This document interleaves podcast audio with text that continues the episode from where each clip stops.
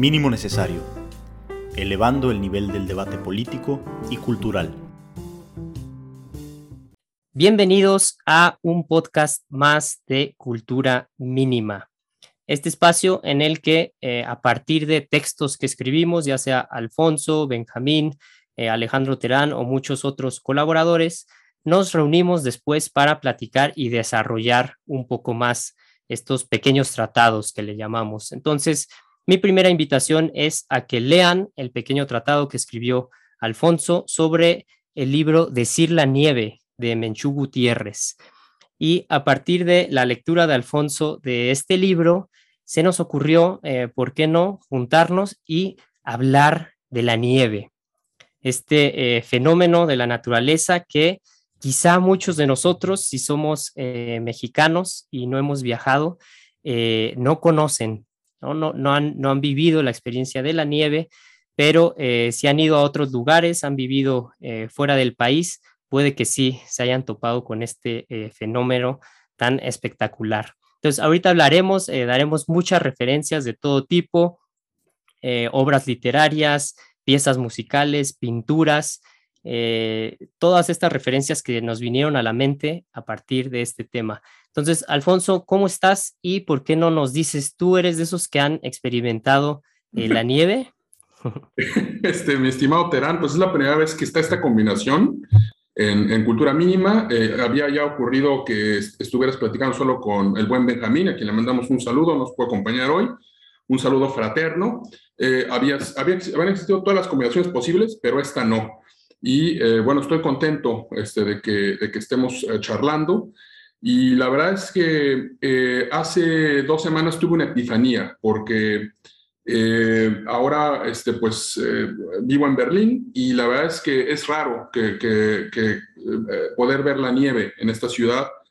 Al menos en los últimos cuatro años que he vivido, me ha tocado con dos años un poco de nieve, pero nunca este, mucha. Pero ese día me desperté y este, pues empezó la magia, ¿no? A caer este, la nieve. No quiero ni caer en esto que ahora le llaman white ¿no? Eh, esto que, de este, que, que, que los privilegiados de la nieve. Y tampoco quiero caer en el otro extremo, que es eh, la parte de lo kitsch, ¿no? De, eh, de, las, las eras estas con nieve, ¿no? De con Santa Clauses rojos y bailando, sino me interesa justo reflexionar sobre la nieve desde todas estas perspectivas, ¿no? Porque la nieve es un fenómeno meteorológico, pero también es un fenómeno cultural.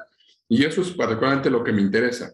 Entonces eh, empezó a nevar en, en, Berlín y eh, este, tuve esta epifanía y dije, bueno, ¿por qué no hablamos en cultura mínima de la nieve? A menos de que yo había leído este espléndido ensayo de Menchú Gutiérrez gracias a la recomendación de mi amigo Vangelis, eh, a quien le mando un saludo si me está escuchando, porque es, es, un excelente ensayo, o sea, es, es, corto y es realmente un ramillete de buenas citas de grandes obras de la literatura universal que refieren a este tema de la nieve. Entonces, mientras yo veía, este, que además yo pienso que Berlín, por la guerra, por muchas situaciones, no es una ciudad particularmente eh, armoniosa, eh, y cuando, cuando se cubre de nieve, pues le da otro contorno a los edificios mutilados de la guerra, a las ramas, es una ciudad más muy verde.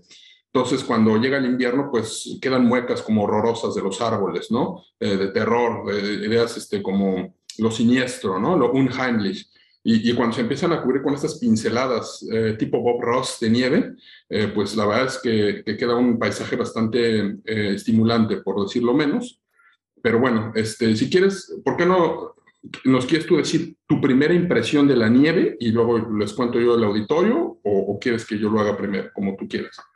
Sí, bueno, ahí te quería preguntar, y para algunos que, que no conocen la geografía de Alemania, entonces, en Berlín eh, sí, sí cae nieve cada invierno, pero no es tan copiosa como en otros lados. Y em, tú eh, estás estudiando el, doctorado en Heidelberg, ¿no? ¿Dónde está Heidelberg y, cuál es como la, geografía de la nieve en, Alemania? Eh, fíjate, este, te es una pregunta muy interesante. Este, digo, yo, yo ahorita no, no me quisiera meter como en grados y en latitudes, eh, voy a hablar simplemente como de, mis nociones de geografía, ¿no? Y de, en términos de una geografía emocional, la quiero llamar así. Eh, tienes toda la razón. Yo estoy eh, adscrito a la Universidad de Heidelberg, de hecho, este, vine a Berlín por cuestiones de investigación, etcétera. pero em, eh, eh, en efecto, o sea, la nieve no es muy copiosa. Han, han, habido, por ejemplo, el año pasado que, bueno, por X razones me quedé en México por la pandemia, etcétera, eh, sí, este, la nieve fue bastante copiosa. De hecho, veíamos imágenes, yo no, yo veía desde lejos, creo que incluso en Madrid o en París, seguramente recuerdas, que estaban completamente nevados. Veíamos monumentos que eran impensables, como la, el Arco del Triunfo, la Puerta de Alcalá, eh, este eh, monumento egipcio en, la cima de, Madrid, eh, todos cubiertos de nieve, que era digamos, un, un, paisaje para mí este, nuevo. Y, y, Berlín ocurrió lo mismo, eso fue el año pasado. Pero fuera de ese año, eran realmente como contados los días. Yo me acuerdo que, que llevo cuatro años viviendo en Berlín, el segundo año eh, hubo un poco de nieve y salí desesperado a buscarla, pero realmente no era una nieve que se acumule en el piso, sino más bien es algo que eh, causa problemas porque eh, pues o se congela y queda una película muy fina de hielo, lo que te puede llevar a tener un accidente serio, o se vuelve lodo, ¿no? O sea, lodo, nieve enlodada, y, y bueno, realmente pues no tiene este, la magia. Pero en Heidelberg sí me tocó, aprovechando tu pregunta, sí me tocó el primer año que cayera este, una tormenta, tormentas de nieve, eh, lo que llevó a, que yo tuviera que comprar eh, dos experiencias eh, interesantes, a comprar un, calzado especial para abrirme paso entre la nieve. Y lo, segundo es que un día recuerdo que el casero, yo, yo vivía en una casa un poco en las afueras del, del centro de Heidelberg, una casa antigua con sótano, en fin, ¿no? Este, yo creo que finales del siglo XIX la, la estructura, y este, me acuerdo que el casero, un tipo eh, muy, muy amable, un día llegó con, con, una cubeta llena de sal, de esta sal que utilizan para la, la nieve. Y recuerdo que era importante que nosotros eh, echáramos la sal en la banqueta que, que colindaba con nuestra casa, nuestro departamento, para evitar accidentes, porque puede uno ser víctima de una demanda, ¿no? Si la persona se cae enfrente de tu casa y tú no la, la liberaste de nieve, pues es tu problema. Aquí en Berlín me he percatado que es más el Estado el que pasa con esos como carritos, como en la República Checa, en otros lados, y va como liberando las vías. Pero en todo caso, pues siempre es, un, es, peligroso, ¿no? Este, o sea, la nieve tiene como esa calidad, ¿no? De, lo, lo, hermoso, lo milagroso, pero también del peligro. Y, ya hablaremos también ahorita de, de, los accidentes en la nieve, ¿no? Que no solo es en la ciudad, sino en la nieve de los accidentes de esquí, como fue el caso de, de este piloto Schumacher, ¿no? Esquiando, que quedó con una lesión grave en la cabeza. Pero ibas a decir algo. sí, pues la nieve entonces tiene como estos, estos dos extremos y más para eh, alguien que no vive en un país eh, con, en contacto constante con la nieve. Entonces, eh, uno ni piensa en eso, uno nada más piensa en imágenes como, navideñas y, bonitas. Y ahorita me dio risa que, que, dijeras, ¿no? Como Berlín, cuando cae la nieve, pues se ve hermoso. ¿no? Entonces, hay muchos lugares que, que se rescatan así, pero eh, nosotros que vivimos en la Ciudad de México, eh, nuestro contacto más cercano con la nieve pues es el Ajusco. Y eh, yo también recuerdo muchas, muchas personas que van cuando cae la nieve y regresan con sus coches y ponen un, hombre de las nieves ahí en el cofre, ¿no? Y, y después ya pues está todo derretido esto y, o sea, la nieve pues también puede proyectar fealdad, ¿no? Porque ya ves cuando se está derritiendo y, y, se ensucia, ¿no? Este, no sé si han visto en algunas ciudades, eh, pues ahí está la nieve, pero bueno, eh, yo sí he experimentado eh, la nieve, de, chico viví en Oklahoma, que es este estado al, norte de Texas, y ahí caía, mucha nieve también, y, curiosamente, bueno, alguien que no conoce tanto esto como que piensa que es en, principalmente en diciembre, ¿no? Y lo relacionamos con la Navidad y todo, pero eh, yo recuerdo ahí, en, esos años que viví, eh, las nieves más fuertes fueron por ahí de marzo a abril. Claro, y, claro. Y pues eh, tienen toda esta implicación que, mencionas, comprarte ropa especial, los coches se, los carcome, la nieve, y pues, pues sí, uno, uno, se puede divertir, ahí nos, nos aventábamos en estos eh, pues no son como trineos, pero incluso hasta con cajas de, cartón aplanadas, pues ya te ibas a una colinita y te aventabas, ¿no? En la nieve.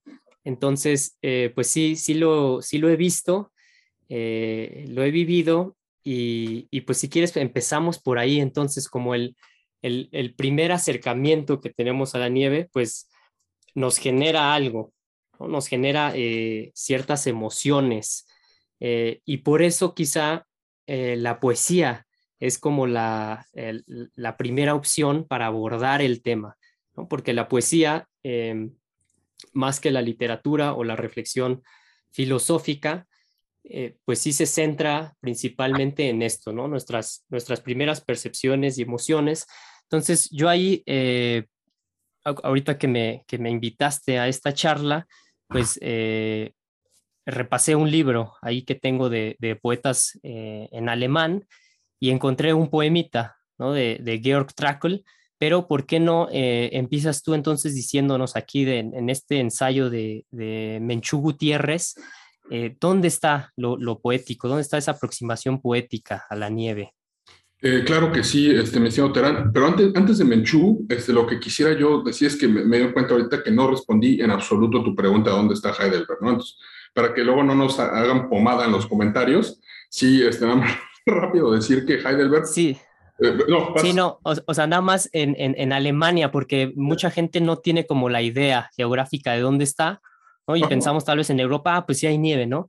Eh, ¿Qué pasa en, en, el sur de Alemania que hay nieve, igual que en el norte? ¿Cómo está ese rollo? Fíjate que este, a mí me ha tocado ver nieve en, en, Alemania en varios lugares. La vi en el norte de Alemania, en Hamburgo, cerca de Hamburgo, eh, donde ahí también, eh, este, con las personas con las que ese momento visitaba, yo pasé algunas navidades.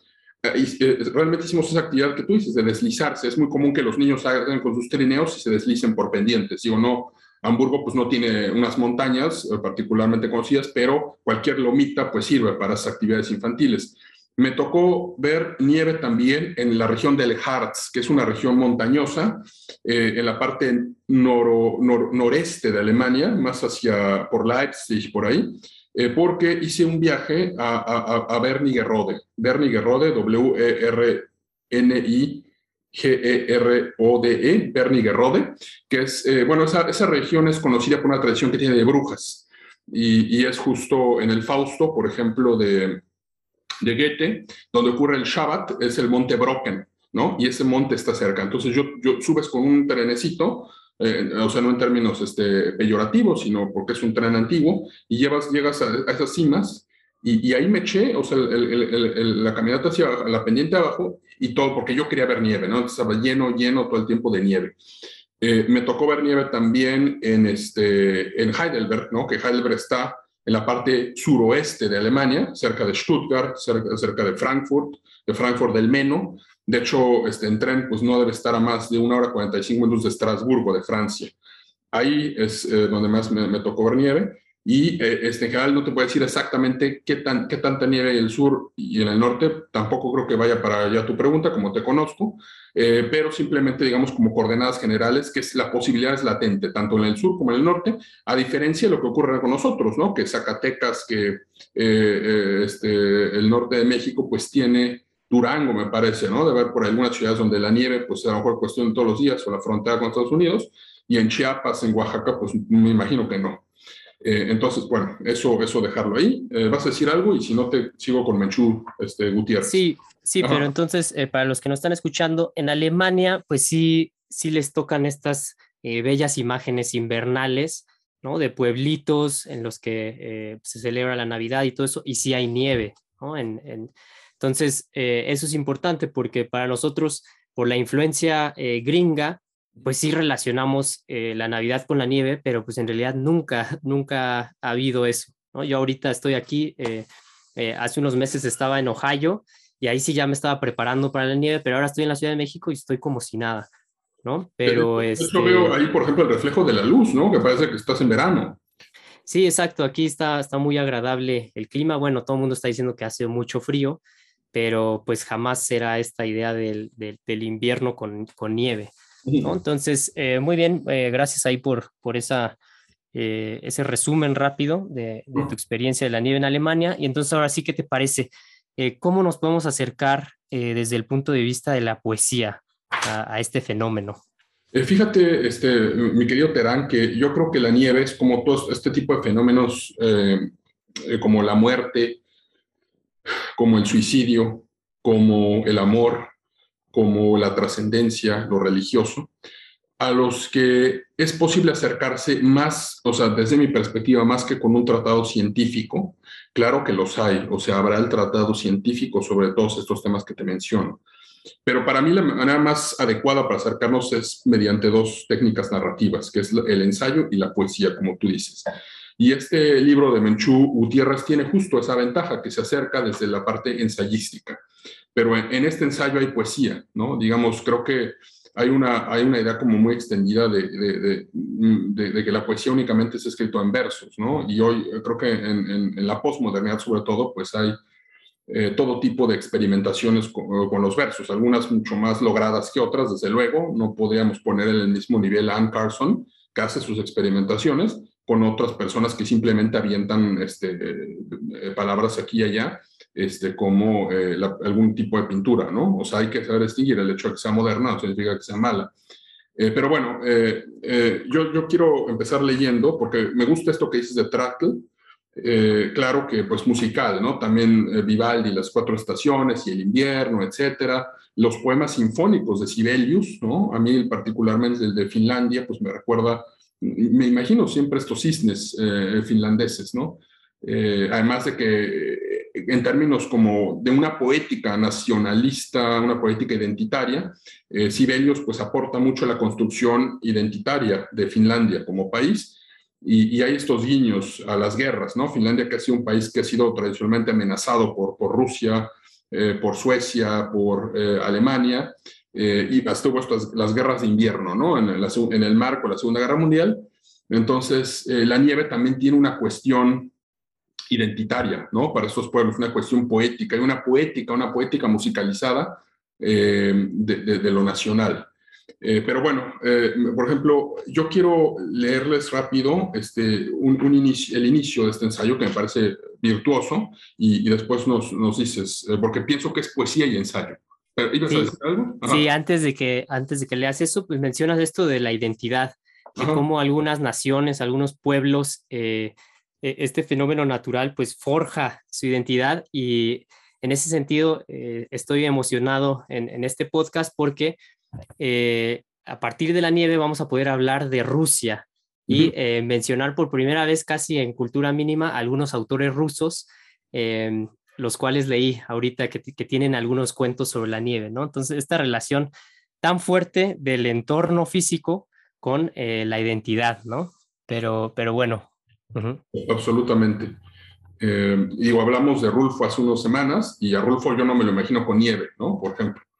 ¿no? Entonces, este, pero bueno, escribe Menchú eh, Gutiérrez en este libro que se llama Decir la nieve inicia el ensayo, eh, un, párrafo que me parece muy bien logrado. El nacimiento de la nieve es una operación mágica. Lo que hace un instante eran diminutos dardos de hielo, ahora parecen pétalos de seda fría que cayeran sobre nosotros bendiciéndonos. ¿Seda fría? Decimos que la aparición de la nieve templa el aire. Y lo cierto es que, si prestamos atención, advertimos que un extraño calor, un calor extranjero, se abre pase en medio del frío.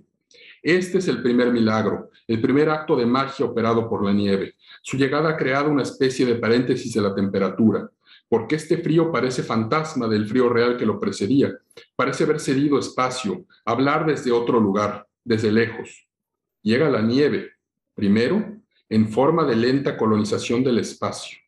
Pronto, la suma de todos esos fragmentos empieza a cubrir la tierra, los tejados, las ramas de los árboles, Rogamos en nuestro interior que no se detenga, que siga nevando y que no haya vuelta atrás. La nieve borra una realidad e instaura otra. El mundo conocido queda sepultado bajo el manto blanco y, sin dejar de ser, se vuelve invisible. De algún modo la nieve pone a dormir una parte de nosotros y despierta otra. La vigilia queda abajo y ahora caminamos por el territorio del sueño. O quizás sea al revés. Imposible saberlo. O, al menos en el mundo de la imaginación, literaria. Me gustaría comenzar así este viaje hacia la nieve, apelando a esa íntima relación que existe entre magia y creación. Desde el interior de una casa alguien mira el jardín nevado a través de una ventana cerrada. En la pantalla gris siguen cayendo copos de nieve, formando una cortina sin peso. Si el espectador abriera la ventana, extendiera el brazo e introdujera la mano en la pantalla gris, podría extraer de ella un pañuelo blanco. me pregunto si de alguna forma el poeta René Char no está abriendo esa ventana a la magia cuando escribe esta frase tan bella como enigmática. Amigos, la nieve está esperando a la nieve para un trabajo sencillo y puro en el límite entre el aire y la tierra. Bueno, creo que hasta ahí, eh, bueno, dice Char que se trata de un trabajo sencillo y puro. No es un truco de magia, es la magia. Creo que por el momento podemos dejarlo ahí. Pero eh, antes de darte la palabra, eh, mi querido Terán, pues quiero insistir en, esto, ¿no? O sabemos aquí eh, que este ensayo inicia no con una disquisición científica, ¿no? De lo que es un, este, este, de los distintos copos de nieve, inicia como diciendo es un acto de magia. Y en efecto, para mí la nieve es un acto de magia y de fe, porque todos los años, al menos para mí, este, inician con la esperanza de que en diciembre va a nevar. Y, y, después pasa el tiempo y cuando, como tú dices, en enero, en febrero, en marzo, cuando caen las fuertes nevadas, uno acaba esperando que sea primavera porque está harto, ¿no? Entonces es parte también de este ser humano, de, la, eh, la, insatisfacción humana que es perenne, ¿no? De que no, que no podemos abrazar a la totalidad. Entonces estamos, eh, vemos, atisbamos apenas reflejos, ¿no? De, lo hermoso y lo hermoso se acaba viendo es una maldición, ¿no? Cuando se repite y se repite. Eh, eso por un lado. Y por otro, la incapacidad de aprender la nieve eh, sin recurrir a lo poético, ¿no? O sea, Menchú Gutiérrez, ah, o sea, dice, habla de una serie de cosas, aquí habla de la temperatura. y fíjense, fíjense lo, lo, interesante de este ensayo, que, ella apela contra lo que diría el sentido común, que creo que caería el libro en un sentido común, si dice, no, la nieve, el frío, etcétera, dice, no, hay un momento de calor, hay un momento en el que te sientes realmente abrazado por la nieve. Y, para mí ha sido así, este, cuando hace más frío, el momento que precede la nieve para mí es el más frío y de pronto cuando empiezan a caer esos, esos dardos de hielo que se vuelven nieve, te sientes como abrazado por una frazada, valga la expresión, eh, que te permite este, pues, disfrutar la vida desde otra dimensión, porque justo como dice Gutiérrez y como hemos hablado, las casas adquieren otros contornos, las ramas que antes eran tenebrosas o feas, eh, se vuelven como, como picas de hielo o como, como un, este, como, como, como reflejos de, de, linces, ¿no? Que van recorriendo la ciudad con, con manos, eh, con, con, un pelaje de armiño. Eh, pero bueno, pues... justo eso es como lo paradójico de la nieve y, y, ya ves que se dice que puede hacer tanto frío que el frío te quema. Y cuando ya pasa ese nivel, así como que el límite en el que sentimos que, híjole, o sea, se me van a caer las orejas, la nariz del frío, de repente llega ese, ese calorcito como curioso y la nieve como que te, te apapacha, ¿no? Entonces me, gusta mucho cómo empieza eh, este ensayo, eh, Gutiérrez, eh, diciendo que es magia y, creación. Y magia no, eh, no nada más en el sentido cursi, ¿no? Que podríamos pensar que sí tiene su aspecto, ese aspecto la nieve, como hemos mencionado, y si lo ves desde tu casa, tienes todo decorado de Navidad y, no hay nada más hermoso que ver los copos de nieve caer pero también, eh, como hemos dicho varias veces en, los podcasts de cultura mínima, lo bello pues incluye también lo siniestro, lo, arrebatador, lo, tenebroso. Y en ese sentido, eh, yo voy a empezar aquí con el poema de, Georg Trakl. Eh, creo que tiene estas implicaciones también, porque para empezar, el, poema se llama Caspar Hauser Lied, la canción de Caspar Hauser, ¿no? Y Caspar Hauser es un, personaje ahí eh, semilegendario. Em, eh, la historia es, muy sencilla, es, eh, rara y está rodeada de misterio, pero por ahí déjame ver en qué año es. Es en 1828. aparece un, niño, un adolescente casi, y se va, se acerca con, un militar en, en Alemania, él aparece en Nuremberg y aparece solo con una nota que dice eh, eh, que eh, él, esta persona que está cargando la nota es de un lugar de la frontera de Baviera, ¿no? y que, que, que, lo quieren como poner a cargo de esta persona para que se convierta en también en un militar. Y en el siglo XIX, pues estaban todas estas discusiones que vemos desde Rousseau y, y, con la ilustración como del estado de naturaleza, eh, de, imaginar que el, que el hombre eh, era corrompido por la civilización y, todo esto. Entonces estaban estos como contrastes. Eh, entre la naturaleza como buena o en realidad como cruel y, que no piensa nada y es lo inhumano, etc. Y, ahí aparece el, Casper Hauser y entonces obviamente pues detonó la imaginación de todos y Georg Trakl, que ya escribe en el siglo XX, eh, tiene un poema sobre él que a mí me gusta mucho. Es, un poema cortito, les recomiendo que lo lean. si se encuentran traducciones en español, yo la que tengo no es muy buena, pero eh, pues se pueden hacer una idea de, lo que es, ¿no? Y en una de las estrofas eh, menciona las estaciones del año, que otra vez, eh, como mexicanos, las estaciones del año pues son algo muy vago, ¿no? nosotros tenemos más bien como época de lluvias y de no lluvias, pero ayer, por ejemplo, hacía un poco de frío y empezó a lloviznar. Eran las 3 de la tarde, yo estaba aquí en, la Ciudad de México y empezó a lloviznar, ¿no? Entonces fue algo también muy raro. Pero bueno, no tenemos esta noción eh, tan cuadrada de las estaciones. Y fíjense en esta eh, estrofa lo que hace eh, Georg Trakl. Entonces, lo voy a leer en alemán para que más o menos escuchen también cómo suena y después en español. Dice, Frühling und Sommer und schön der Herbst des Gerechten. Sein leiser Schritt an den dunklen Zimmern träumen dahin. Nachts blieb er mit seinem Stern allein.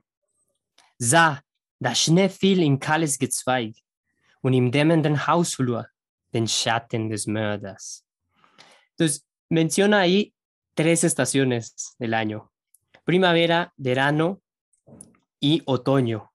Entonces dice, primavera y verano y bello el otoño de los justos. Luego su paso lento hacia el oscuro cuarto de los sueños. De noche permaneció solo con su estrella. Ese es ese verso que a mí me encanta. Nachts blieb er mit seinem Stern allein. Y luego dice, entonces no ha mencionado el invierno. Y dice, vio la nieve que cae sobre el frío ramaje y en el atardecer del vestíbulo la sombra del asesino. Entonces usa una perífrasis aquí menciona las otras tres estaciones, no menciona la palabra invierno, que sería Winter en, alemán, y menciona en cambio la nieve.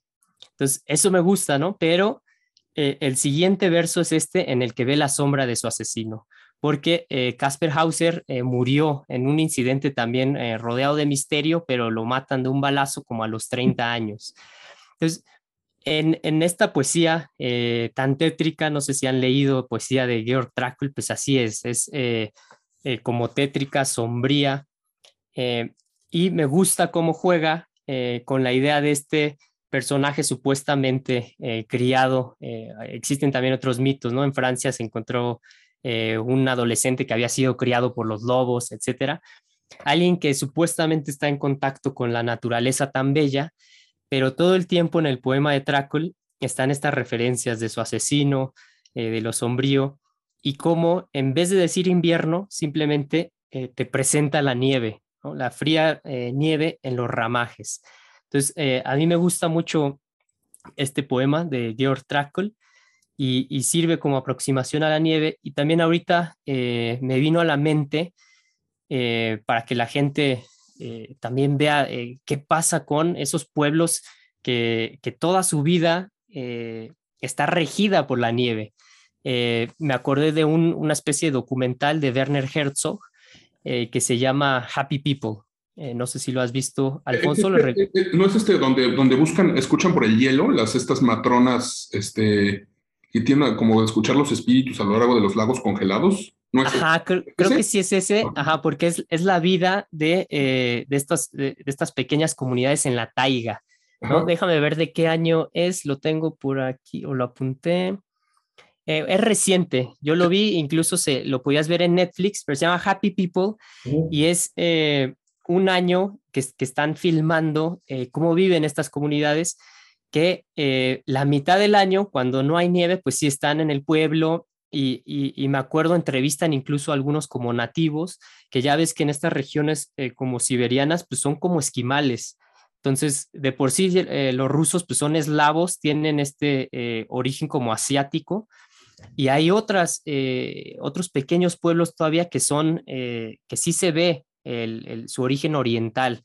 Y eh, desgraciadamente muchos de ellos pues se dedican al alcohol, que es lo que, lo que vemos también en, en México. Eh, muchas veces los hombres en las comunidades indígenas pues ya se entregan al alcohol, ¿no? Entonces entrevistan a este hombre, luego eh, la mitad del año los hombres se van a cazar, a cazar pieles y tienen que construir sus cabañas y, y los ves como también construyen sus como esquís, ¿no? Y, y, ves esta vida entonces totalmente dominada por la nieve y cómo a pesar de eso el, el hombre se adapta, ¿no? Pero eh, nada más quería mencionar esto para que, para que también no, no crean que esto es una plática cursi de la nieve, sino que es, eh, ¿no? O sea, es, es, es, muy fuerte. Vean la vida de estos, eh, de estas personas en este documental, pero a la vez, pues el, el título, Happy People, cómo estar en contacto tan fuerte con la nieve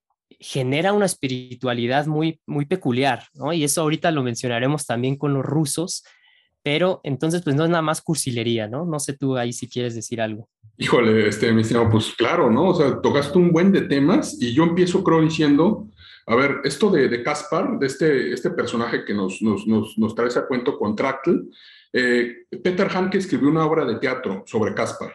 Y eh, yo tuve la oportunidad de verla en el, en el Berlin Ensemble, ¿no? el teatro de, este, que, que, al final se conoce por el teatro de Bertolt Brecht. Eh, y digo, un, un, actor lleva el peso de la obra, ¿no? Porque es una, eh, una exploración de los límites del lenguaje donde empieza este personaje brinca sobre, como mono sobre cientos muebles que pone en el escenario. De hecho, eh, en esa escenificación, esa puesta en escena, nosotros, el público lo, lo, lo formaba de manera circular eh, o sea, era, no era un anfiteatro, sino habían puesto como las butacas alrededor y toda la acción se desenvolvía en el centro. Eh, y esta persona pues estaba como este, empezando con sonidos guturales y después pues empieza como a encontrar un lenguaje, ¿no? Como su exploración sobre el lenguaje como atributo humano. Pero bueno, eso es, digamos, tangencial, nada más me vino a la mente por, por, este, por eh, y por Caspar, porque es una figura esencial de la, de la literatura. Creo que ha sido inspiración de muchos tratados incluso filosóficos, incluso históricos, ¿no? Eh, luego, el segundo aspecto, me encantó esto de las estaciones diferenciadas. Y nada más, yo decía hace rato un poco como, como provocación, esto de que Rulfo no puede escribir, no existiría en la nieve. Y entonces quiero eh, nada más citar eh, eh dos extractos, dos estrofas de Octavio Paz, ¿no? Porque es el contraste. Y lo que me interesa aquí es como contrastar a Octavio Paz la luz y la importancia que tiene el, la geografía, con, porque ahorita que entremos a los rusos creo que va a quedar muy claro, ¿no? Entonces, por ejemplo, en, Piedra de Sol, uno de sus poemas más celebrados, escribe eh, Octavio Paz, eh, busco una fecha viva como un pájaro, busco el sol de las cinco de la tarde, templado por los muros de Tezontle. La hora maduraba sus racimos, y al abrirse salían las muchachas de su entraña rosada y se esparcían por los patios de piedra del colegio. Alta como el otoño caminaba, envuelta por la luz bajo la arcada y el espacio al ceñirla la vestía de una piel más dorada y transparente. Bueno, podría seguirlo citando mucho tiempo.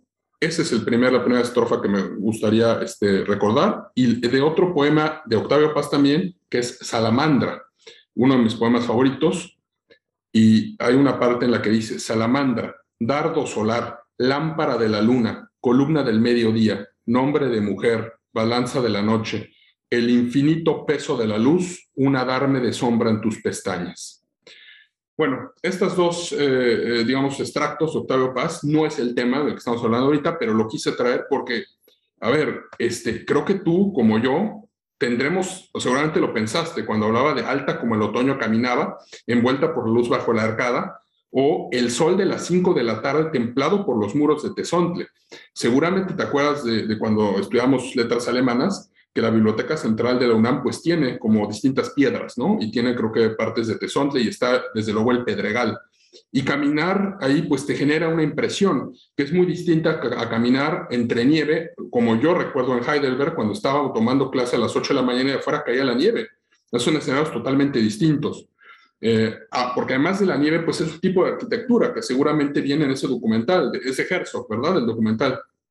¿No? O sea, la gente adapta, el ser humano adapta su arquitectura al tipo de, clima y, eso genera un mundo social distinto, ¿no? El mundo social, toda la vida que se desarrolla, el enamoramiento, los juegos de escondidas, este, las bromas de los niños, el, hide and seek, pues es distinto, ¿no? En un bosque nevado a en, un lugar lleno de, pedernal o de tesontle, ¿no?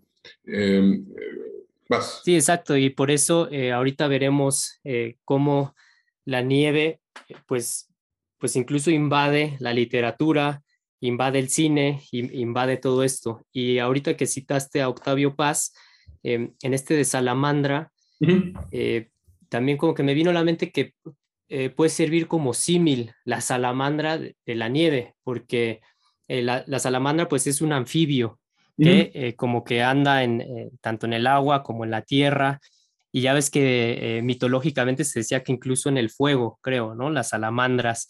y la nieve es, es eso, o sea, no es nada más eh, una cosa, no es nada más el frío así eh, terrible o em, la noche eh, llena de ternura y de imágenes bonitas, sino tiene estos contrastes.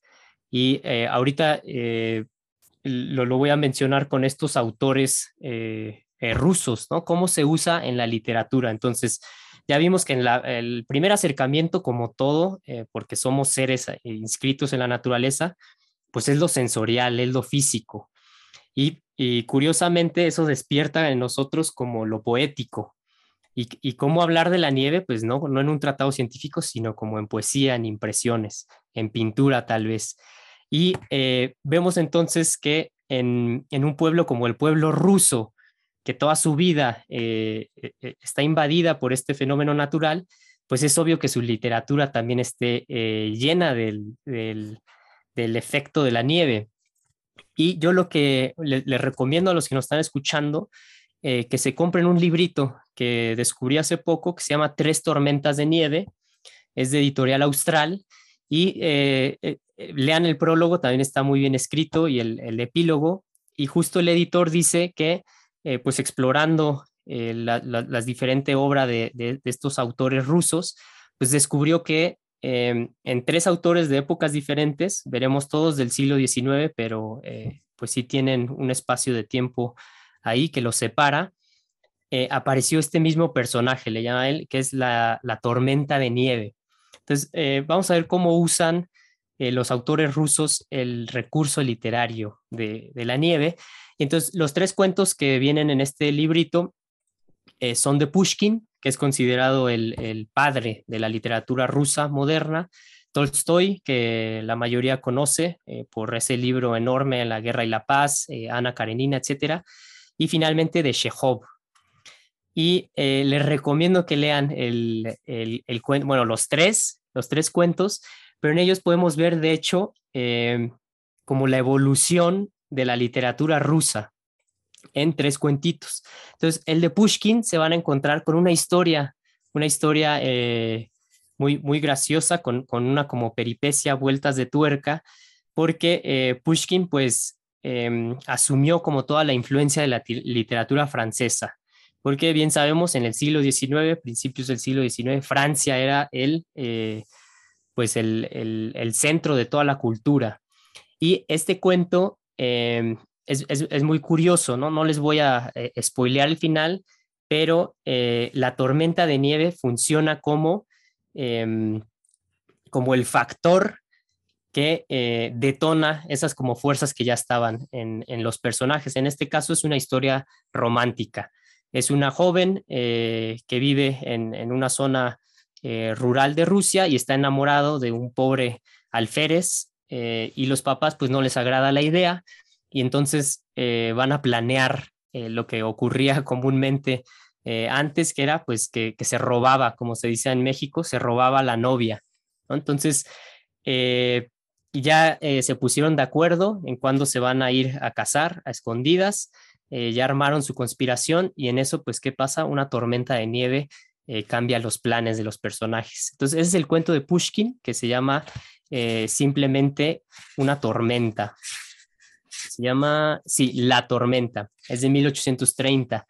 Luego en el cuento de Tolstoy que se llama Una tormenta de nieve, este es de 1856, estos son eh, casi 30 años después, ya vemos eh, una historia un poco más compleja y eh, la escribió Tolstoy a partir de una experiencia personal en la que él iba viajando eh, y tenía que llegar a un pueblo que estaba a varios kilómetros del lugar donde él estaba y en eso otra vez una tormenta eh, de nieve interrumpe los planes.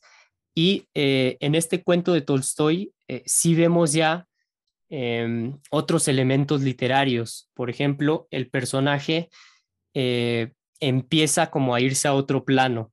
Entonces está en su situación concreta, que es la nieve, y de repente vemos que eh, pues haya incluso como unos debrayes y, recuerda, el personaje se remite a eh, los recuerdos de una, un verano caluroso de, Rusia. Entonces el cuento está muy bueno porque pues, son esos dos contrastes de su situación en el momento, la nieve, cómo provoca este, eh, bueno, los pone en riesgo de su, vida y eso hace que el personaje pues se remita a su pasado.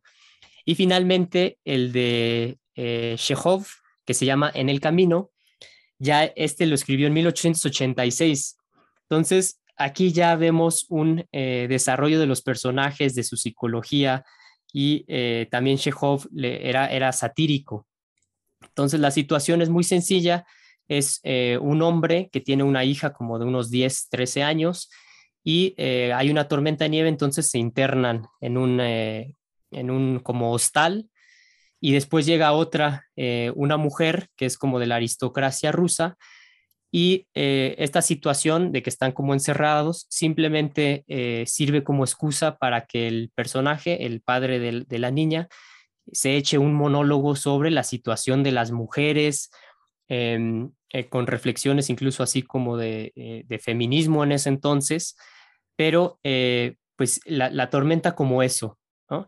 Pero yo lo que me di cuenta es que la tormenta se usa como, bueno, no solo en la literatura, sino en la vida, lo que genera el estar encerrados por la nieve, pues es un estado de excepción. ¿Y qué es un estado de excepción? Esos breves momentos en los que como que las reglas de la sociedad pues parecen suspenderse, porque eh, pues la vida cotidiana se vio interrumpida por esto y, eh, y pues eh, vemos todo tipo ¿no? de, reacciones. Por un lado, puede salir la maldad innata del ser humano, porque pues están suspendidas las reglas, entonces todo el mundo aprovecha para eso, o los momentos de, de una trascendencia espiritual de otro nivel y eh, los escritores entonces usan eh, a la nieve como ese recurso literario para eh, llevar a los personajes a situaciones extremas y ahí se revela la naturaleza real de las personas.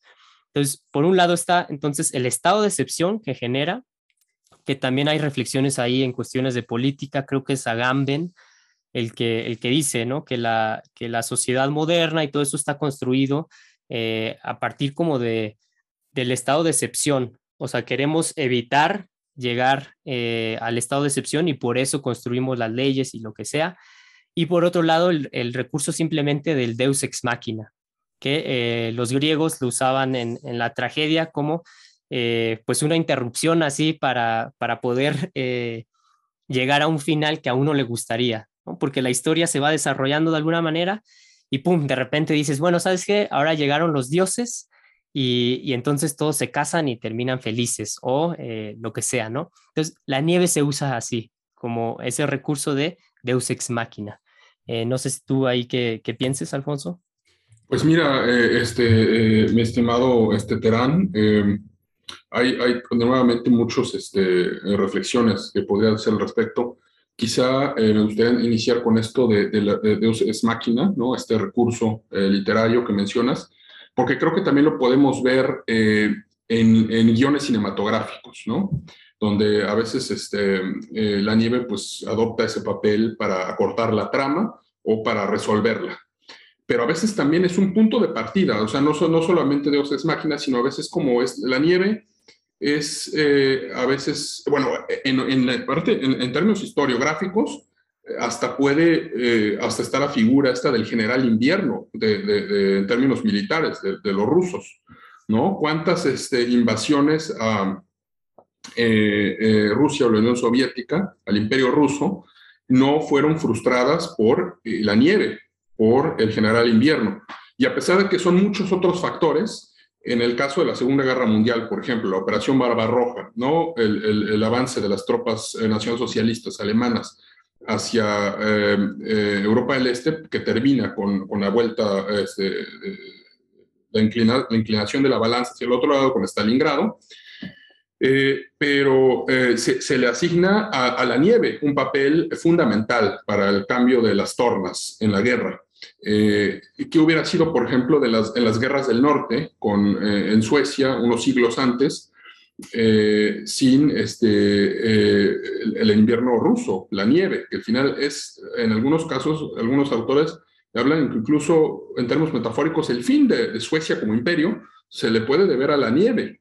Es decir, no solo en términos literarios, en términos históricos, ya sea para analizar un fenómeno, porque podemos decir, tanto en el caso de Hitler o en el caso de Napoleón en el siglo XIX, eh, con la Grande Armée, ¿no? Y toda esta política de tierra quemada, eh, en la que los, los, los, rusos dejaban, o sea, se, volvían conquistas pírricas, o sea, el ejército multinacional de, de, Napoleón avanzaba y avanzaba, pero ¿qué conquistaban? Un puño de tierra yerma, ¿no? Y además había que sumarle enfermedades, cansancio, etcétera.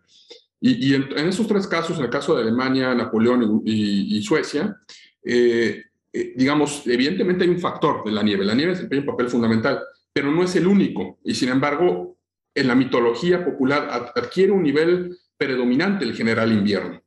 Eh, eso por, por un lado. Luego, este, ah, perdón, pero quieres decir, añadir algo al respecto. Sí, pues nada más que, que incluso es como un cliché histórico, e, este de el invierno ruso. Entonces, sí, eh, eh, tiene un, papel fundamental, pero eh, ¿qué, tenemos en, mente cuando hablamos de, Napoleón? ¿Quién derrotó a Napoleón? El invierno ruso. ¿Quién, quién derrotó a Hitler cuando intentó conquistar Rusia? El invierno. Entonces, sí, más allá de la literatura, es, un personaje real. Y como todo, pues está lleno de, simbolismo y también de su parte histórica. Exactamente. Y ya, ya precisamente esto que, que dices de, ah, volviendo un tema a la figura, a, las técnicas narrativas, en los guiones cinematográficos, eh, pues se me ocurre eh, que hablemos un poco de cine, porque eh, justo estoy pensando en, bueno, hay, hay, muchas películas que podemos mencionar, porque desde las de Mi Pobre Angelito, ¿no? Donde aparece este Central Park nevado, hasta esta otra película, este filme con este eh, creo que se llama Infidelidad, este, con, no sé si es Diane Keaton, de, de, un, este, una, una, una, pareja de Estados Unidos de los suburbios que... Este, ¿Y con, con Richard Gere? O... Richard Gere y un francés, que, es eh, como, como la contraparte, ¿no? Y juegan con ese estereotipo del francés este romántico y Richard Gere aparece como pues ya en la vida protestante suburbio completamente eh, pues tiesa, este, completamente acartonada. Eh, y en esa película, este, bueno, no, no, quiero destriparla, pero hay una, una parte en la que hay una de estas esferas de nieve artificial que desempeña un papel muy importante en esa película. No voy a decir que no sé cuál, pero, pero son estas esferas kitsch que, que yo, ya apuntaste tú que están a veces, ¿no? En, en, los, eh, en, las casas, ¿no? Aparecen este, ahí como, como escenarios de nieve y, uno las agita y empieza como a nevar, ¿no? Y al inicio que hablabas tú de, de, este, esta escena un poco, eh, no sé si entre, dantesca y, y kafkiana, de eh, los monos de nieve enlodados de la Jusco, eh, me hizo pensar también en estos aerosoles de las este, kermeses o de las noches coloniales eh, que, fungían como la nieve, ¿no? O sea, que uno se aventaba la nieve y ya había nieve, ¿no? Pero bueno, no, no, no, no caigamos tan bajo ahorita en estas. ¿O, vas a decir algo de la vida cotidiana? ¿Por qué eh, no, no, no, nada más eh, sí recalcar eso de la nieve artificial que, que, hace, ¿no? Que, que se ve tan mal en, en las casas o a veces las comerciales, ¿no? Ajá, en los comerciales, con Unicel también lo hace, ¿no? Que, que, se ve así flotando y, y dices, híjole, eh, pero sí, en, películas pues me vienen muchas a la mente, una que, que, muchos conocerán y de hecho eh, también usa este como, como efecto de estado de excepción, eh, tendiendo hacia lo siniestro y cómo sale, sale a flote toda la maldad del ser humano, pues es el resplandor claro. que, que Jack Nicholson que, que es, es, genial, ¿no? Como actor, Jack Nicholson, y también la, la esposa en esa película actúa sensacional la, la, esposa, pero bueno, es esta historia de que tiene que cuidar un hotel y entonces ahí te plantean eh, cómo pues aparentemente es un, un, buen hombre y tiene a su hijo y todo antes de la nieve, se quedan encerrados en la nieve y, y, pues sale todo eso. Eh, obviamente es una película de terror, entonces también está ese elemento, pero creo que yo, yo creo que eh, lo fundamental y lo que la hace una gran película es que Kubrick sí presenta estos factores como sobrenaturales, pero a la vez eh, eh, también el enfoque está en la naturaleza del, hombre, de Jack Nicholson, que, eh, que termina volviéndose loco, que, escribe en la, en, la, máquina de escribir esta frase, ¿no? No, no me acuerdo qué dice algo de... no, de, de Lousy, no, ¿cómo, ¿cómo, es? Algo de que los escritores, Jack, All writing no fun, algo de todo escribir, escribir y no, no tener diversión, te hace alguien exacto. o algo así, ¿no? Exacto, a dull boy, creo que dice dull boy, ¿no? Eh, ajá, exacto. Es eso, ¿no? La nieve los encierra en ese hotel y, eh, y funciona como detonador. Entonces, eh, como dices, se parte de eso, no se usa tanto como Deus ex machina, como recurso para resolver un conflicto, sino ese es el que genera el conflicto. Eh, entonces, películas también tengo varias ahí, pero eh, antes de que, de que sigamos hablando y se me vaya, pues tengo que mencionar eh, este libro de Oran Pamuk, titulado precisamente La nieve, ¿no? Bueno, nieve. Y em, esta es una historia muy buena, les recomiendo este libro, lo escribió en 2002 y em, tiene muchos elementos autobiográficos porque es la historia de un escritor exiliado eh, turco que vive en Alemania y después de 12 años por fin puede regresar a su pueblo natal eh, y eh, él dice que se va a poner a investigar muchos casos de suicidios entre adolescentes por este conflicto del velo entre, entre, en el Islam, de si se usa en, en la vía pública, etcétera, ¿no? Porque sabemos que Turquía pues es de los pocos estados, eh, entre comillas, lo voy a decir, secularizados, ¿no? Eh, eh, islámicos. Y em, entonces, ¿qué pasa? Bueno, para empezar, nieve en turco es kar, K-A-R, y así se llama la novela, y el personaje, el protagonista se llama K, que también, evidente, K-A, que obviamente tiene estas referencias a, Kafka, ¿no? A los personajes de Kafka y el pueblo al que regresa se llama Kars.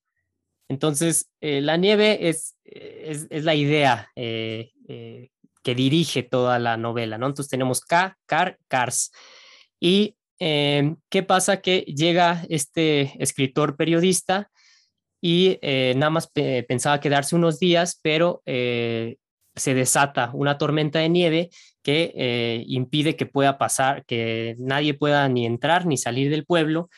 Y entonces eh, Oran Pamuk eh, usa como excusa este encerramiento, este estado de excepción para detonar todo tipo de historias. Entonces está, hay incluso una historia de amor, está el, conflicto em, entre los, los fundamentalistas y los secularistas, eh, es, una novela que les recomiendo mucho eh, que la lean y que también presenta eh, este recurso de la nieve como detonante de, la naturaleza humana, ¿no? De todos los conflictos que hay en los seres humanos.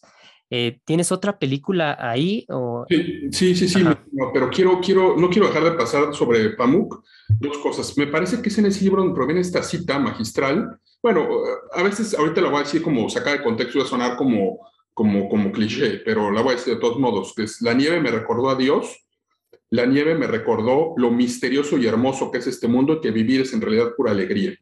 Digo, no, no sé. Sí, de hecho, eh, el, es que son poemas que incorpora eh, Oran Pamuk en la novela, porque la novela eh, muchos la llaman postmoderna porque pues juega con todos estos planos. hay, un, hay un narrador omnisciente y, pero pues el protagonista, que, que, según esto es amigo del protagonista, que encontró los diarios, y este escritor K eh, escribe poesía. Entonces, cuando llega a Kars, al pueblo, y ve la nieve, escribe ese poema, no sé, yo creo que ese es el que está citando, eh, que también es titulado Nieve. Entonces, vemos cómo eh, el escritor, el, narrador, eh, Pamuk, tú incorporó la poesía a través de su personaje para lo que decíamos al principio, hacer referencia al, al, fenómeno de la nieve. ¿no? Entonces, el acercamiento poético dentro de una historia eh, que puede ser eh, ya sea en forma de novela o en forma de película, ¿no? Claro, y, fíjate que este, no es, no es este, me parece muy, una, una, eh, una casualidad muy em, feliz que menciones a, a Pamuk, porque yo pasé una Navidad en un aeropuerto, o sea, yo pasé, y por culpa de la nieve, o sea, por culpa de la nieve pasé una Navidad en el aeropuerto Charles de Gaulle en París.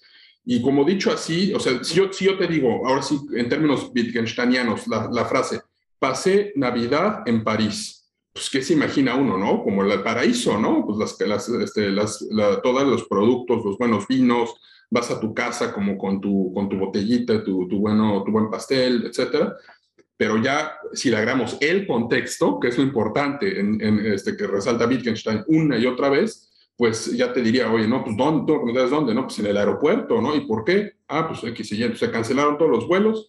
De hecho, ese año lo mencionaron como el, caos invernal, ¿no? Porque los tres centros eh, aeroportuarios de, Europa, que es Heathrow en, Londres, eh, Charles de Gaulle en París y eh, el aeropuerto de Frankfurt en Alemania, eh, colapsaron por esta, pues ahora sí que cálculos ¿no? económicos de no querer invertir en, líquido descongelante, porque evidentemente si no hay nieve constantemente, pues es una pérdida, ¿no? Entonces cuando lo sorprendió la nieve, pues bueno, un caos, etcétera. Y una imagen nunca se me va a olvidar ya para no extenderme mucho aquí en, en el anecdotario, eh, pero eh, yo recuerdo que, que, nos dieron unos vales para irnos a un hotel, los hoteles espantosos en la periferia, y, me, veo a mí mismo, ahora sí como dicen estos ejercicios de, cadenas en Facebook y demás, ¿qué le dirías al joven que eras a los 20 años, no? Entonces yo, yo, me veo sentado en esas bancas del aeropuerto y viendo, viendo caer la nieve, ¿no? Entonces con una profunda nostalgia de que uno podría estar en otro lado. Yo conservé la calma, pero sí hubo otras personas ahí que eh, una, una, chica en particular que recuerdo que le gritó a la, al mostrador de Air France, dice, es que tú me estás diciendo eso porque hoy tú vas a ir a tu casa a pasar Navidad con tu familia y yo no. ¿No? Entonces te das cuenta, digamos, hay dos perspectivas ahí, la parte varias, ¿no? O sea, está en términos de la nostalgia, etcétera, la parte, lo que dices tú, de que se cierra, la nieve cierra, ¿no? Genera un escenario teatral donde con cierto número determinado de personajes, pues haces una obra, montas una obra, eh, que en este caso pues éramos los, los, los, de los vuelos cancelados. Y tercero, pues este, la reacción, ¿no? O sea, cómo, cómo te enfrentas a ese aislamiento. En el caso de, y, con esto lo ligo con lo de las películas, o sea, en el caso de, este, del escritor del resplandor, pues es la locura, ¿no? La locura de, de, que lo lleva a estar en el encierro, en el encierro, que también podría ser una metáfora del proceso creativo, ¿no? O sea, creo que tú lo has vivido, de estar todo el tiempo uno escribiendo, escribiendo, escribiendo, no funciona, tienes que salir a ver el mundo.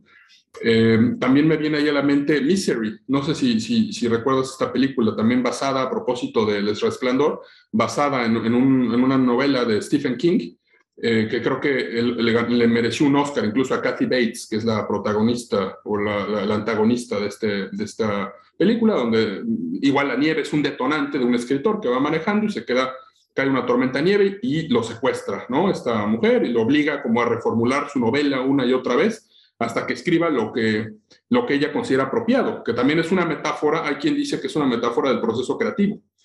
Eh, y como esa, pues también, eh, por ejemplo, ahorita hablamos de eh, la estética de la nieve, ¿no? Quiero, este, ahorita conforme nos acercamos al final de esta, de esta charla, quiero hablar un poco de esta última secuencia de Kill Bill, eh, este, donde están peleando en este jardín eh, japonés, pero eh, todavía no, porque la quiero ligar con una cita de Blancanieves. Antes de eso, y antes de darte la palabra, que ya te vi este, este, con, con ganas de intervenir, investigado Terán, pero me aguantas, perdóname, este, mencionar también, por ejemplo, una, una cosa que para algunos sonará un disparate, pero es una película noruega que se llama la traducción Dead, Snow, ¿no? Como nieve mortal, etcétera, eh, que es de unos zombies nazis. unos zombies nazis en Noruega, ¿no? Que es, digo, la película la recomiendo porque pues, entre broma, pero hay como unas eh, tomas bien logradas de, en un, o sea, el zombie pues, puede ser un lugar común, pero creo que ya estamos cansados de los zombies en este, centros comerciales, de los zombies en Nuevo México, eh, que el zombie, pues eh, también, como dices tú a propósito del estado de excepción, es un lugar intermedio entre la vida y la muerte. Entonces, eh, aquí pues se trata de lugares donde hubo soldados del, de, nacionalsocialismo en esta operación para anexarse a, Noruega y este, por medio de unas runas que encuentran un como cajoncito en una cabaña, se congregan a los fantasmas, ¿no? Entonces estos seres que están en estado de excepción, están en un purgatorio en el que ni están vivos ni muertos, vuelven al escenario, invaden el escenario y empiezan a matar a estos este, jóvenes, ¿no? Que están ahí para pasar un buen fin de semana. Hasta ahí todo es un lugar común, pero me parece interesante pensar a, los zombies o la película de terror desde la nieve. Sí, esa película no la he visto, pero eh, me, imagino esto que, que dices, el, el cambiar el escenario y, la nieve, que es un escenario eh, tan potente, tan diferente, eh, pues puede funcionar. En este caso, eh, estamos acostumbrados a zombies en, otros lados. ¿Qué pasa con zombies en la nieve? Entonces, la, premisa me parece muy buena y me recordó una película de los hermanos Cohen, los hermanos Cohen tienen muchas películas buenas. Las últimas que han sacado eh, no me han gustado tanto, eh, son medio raras, pero esta es una de las mejores, es la de Fargo. Y Fargo, eh, también todo el escenario es, la nieve. Es un pueblo en, el norte de Estados Unidos. No me acuerdo bien, creo que sí dicen el estado. pero bueno, si tú piensas en Fargo, pues vas a recordar esas imágenes de la policía, interpretada por esta actriz también muy buena, ahorita que mencionaste a Kathy Bates, es Frances McDormand, que creo que ya ganó, el, eh, ganó un Oscar hace poco. Pero bueno, su personaje es el de un policía, que además es, eh, se me hace un, personaje eh, genial, porque nunca sabes si es estúpida o, es, o finge ser tan estúpida que es en realidad un genio. Eh, entonces su personaje es sensacional y siempre sale con su gorrito este de nieve, eh, investigando los crímenes eh, de, otro personaje interpretado por Steve Buscemi, creo que sí es Steve Buscemi, que es el que le hace la voz de, Randall en, Monster Inc. También un, actorazo, sí, sí, sí, sale en otras películas. ah, sale nota de los hermanos Cohen, que esa sí se la recomiendo, el gran Lebowski. Ah, es como la clásica, ¿no? La que mencionan mucho, sí. Exacto, es la clásica, es, muy buena, es, es, un humor negro. Los hermanos Cohen como que siempre eh, le ponen humor negro, pero en esta de Fargo es, es una película eh, fuerte, pero se trata de eso, de cómo eh, esta detective pues va resolviendo los misterios, estos crímenes en un paisaje totalmente nevado. Y entonces esa es la nieve como escenario, quizá.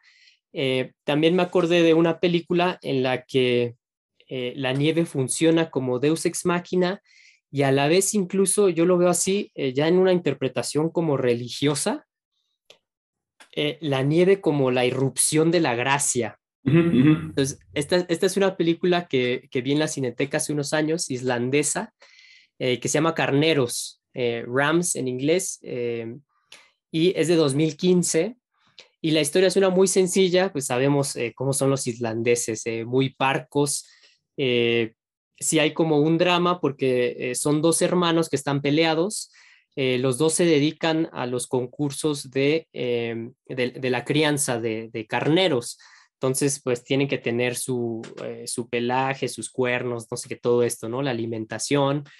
Pero son hermanos ya grandes, como 50 años o no sé, y que están peleados entonces, eh, uno puede ver la, historia como eso, el, conflicto entre, eh, entre los hermanos, conflictos familiares, emocionales. Y al final, también, no se los voy a spoilear, intento no spoilear nunca eh, las cosas para que los que nos escuchan se remitan a eso. Em, aparece una tormenta de nieve que de cierta manera ayuda a que el, conflicto pues entre los hermanos se resuelva de alguna manera, o sea, lo, lleva a, su punto máximo.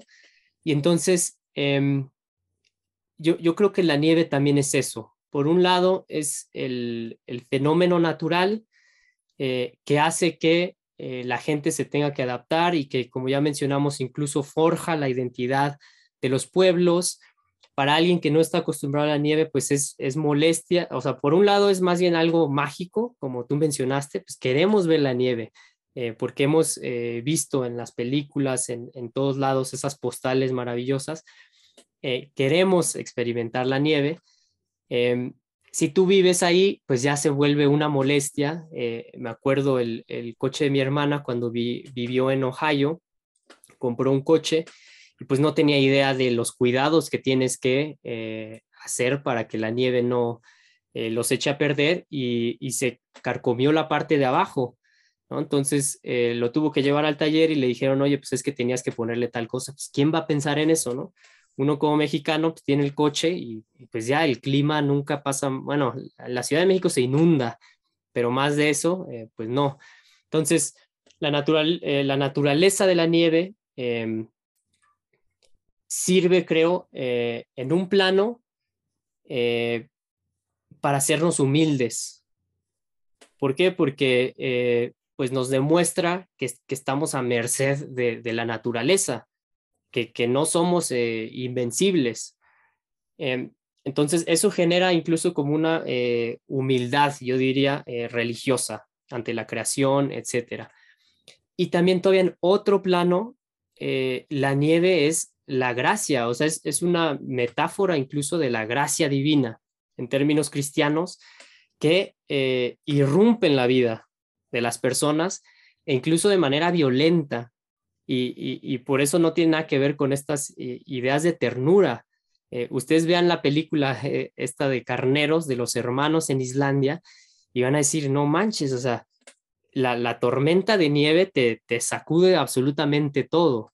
Y así es la gracia también. Eh, tiene este, eh, esta naturaleza como, como paradójica, contradictoria. Eh, uno podría creer en, en, en, la religión, en, la religiosidad como esta noción muy burda, que es tú nada más le estás pidiendo a Dios, que me cumplas los favores y, pones de cabeza al San Antonio para conseguir novio, o te lanzas a la basílica para esto, para que, me cure. Y, y en realidad la gracia, eh, pues es esto, es algo que está fuera de, nuestro alcance, fuera de nuestro control. Y por eso eh, lo que hace una tormenta de nieve es eh, irrumpe en tu vida y tú tienes que decir, a ver, ¿para qué? ¿No? tienes la opción de, enloquecer como el, personaje de Jack Nicholson en El Resplandor y aprovechar para desatar tú mismo tus, tus pasiones más bajas, o tienes la oportunidad de eh, resarcir tu vida. Y creo que ese es el, el, mensaje que vemos en esta película islandesa. ¿no? Les recomiendo que la vean, sí se consigue, yo digo. Oye, em, eh, eh, Terán, este, ahorita que mencionas esto de la gracia y, y liga, pensando un poco, siguiendo con, con, el hilo del estado de excepción, recordé, bueno, Agamben ha trabajado ese concepto, concepto lo trajo Walter Benjamin, eh, pero Carl Schmitt, digamos, es uno de los eh, teóricos políticos que más ha trabajado el concepto, y, me hizo pensar eh, todas esas alusiones que haces a, la gracia, a la trascendencia, a, a la, humildad con la que nos tenemos que enfrentar al fenómeno natural como seres finitos que somos, me hizo recordar esta reflexión de Carl Schmitt de que los conceptos políticos son derivaciones de conceptos teológicos. Entonces, por ejemplo, eh, como la soberanía, por ejemplo, se, se, deriva de, un poder eh, divino, eh, lo mismo ocurre con el estado de excepción, porque es justo un milagro.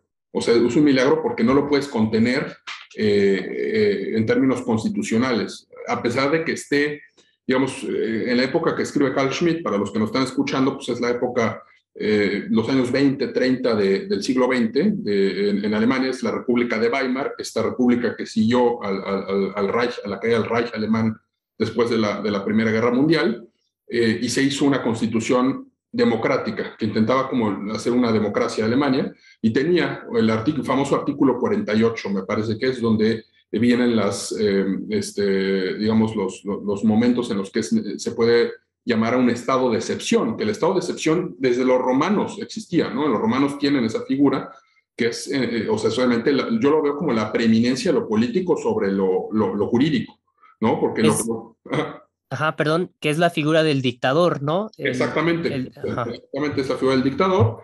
Digo, ahorita no me quiero meter en este debate sobre este, las, eh, cómo se usó eso para justificar a, Hitler, etcétera, sino simplemente quiero decir esto, esto que me parece muy interesante que dices del estado de excepción y su conexión religiosa, porque justo lo que hace ese dictador es establecer el orden para que la constitución pueda volver a funcionar, ¿no? Es, es lo que pasa con Sula, ¿no? Este dictador este, romano. Pero bueno, ya no me detengo mucho en eso porque eh, vas. Sí, sí, sí, sí, eh, no, no, no voy a dejar ese comentario que se vaya así como sin nada. Eh, ahorita justo como con esto de la nieve, el estado de excepción en nuestras estructuras políticas en la modernidad, también lo veo como la nieve pues genera humildad, ¿no? Y la modernidad es esta idea de, poder construir la sociedad perfecta sin eh, este, estos conceptos religiosos, que, bien sabemos, eh, bueno, teológicos, lo que sea, bien sabemos que pues es, eh, generas otra religión, ¿no? Una, una religión secular. Y mencionaste también la, la, República de Weimar, todos estos proyectos que han, que han sucumbido, que han fracasado. Y creo que se puede relacionar con esta noción de la nieve, uno puede planear lo que sea, ¿no? En la modernidad eh, creímos eh, ciegamente en la racionalidad y que podemos, y ahorita también la gente cree, eh, lo único que necesitamos es el estado de derecho, ¿no? Tener derechos y, y, etcétera, sin, sin, conocer el fondo que hay detrás. Y, en y la realidad, pues desata una tormenta de nieve y todas esas cosas se vienen abajo, ¿no? Entonces, eh, eso fue lo que, lo que evocó en, mí lo, que decías, está el proyecto de la modernidad como una, eh, una, fantasía y en realidad eh, la nieve con su tormenta pues derriba todas esas, todas esas utopías, ¿no? Lo, vemos con, con, los tornados hoy en día en Estados Unidos, en Kentucky. ¿no? O sea, la, utopía pues se detiene, a pesar de que ya no estén habitadas esas grandes este, estepas, está, están los tornados. Em, y, eso me, me, lleva a, recordar una, una este, película de eh, un director sueco que a mí me encanta, que es Robert Östlund, con, con umlaut, con los puntitos arriba en la O, que se llama eh, Fuerza Mayor, creo que así la tradujeron, que es, eh, es la, la, historia en dos pinceladas, es una familia que va a pasar unas vacaciones a un resort de la nieve, que puede ser Ischgl en Austria, que puede ser este, eh, Lake Tahoe, no sé, ¿no? O sea, donde, donde uno se lo imagine.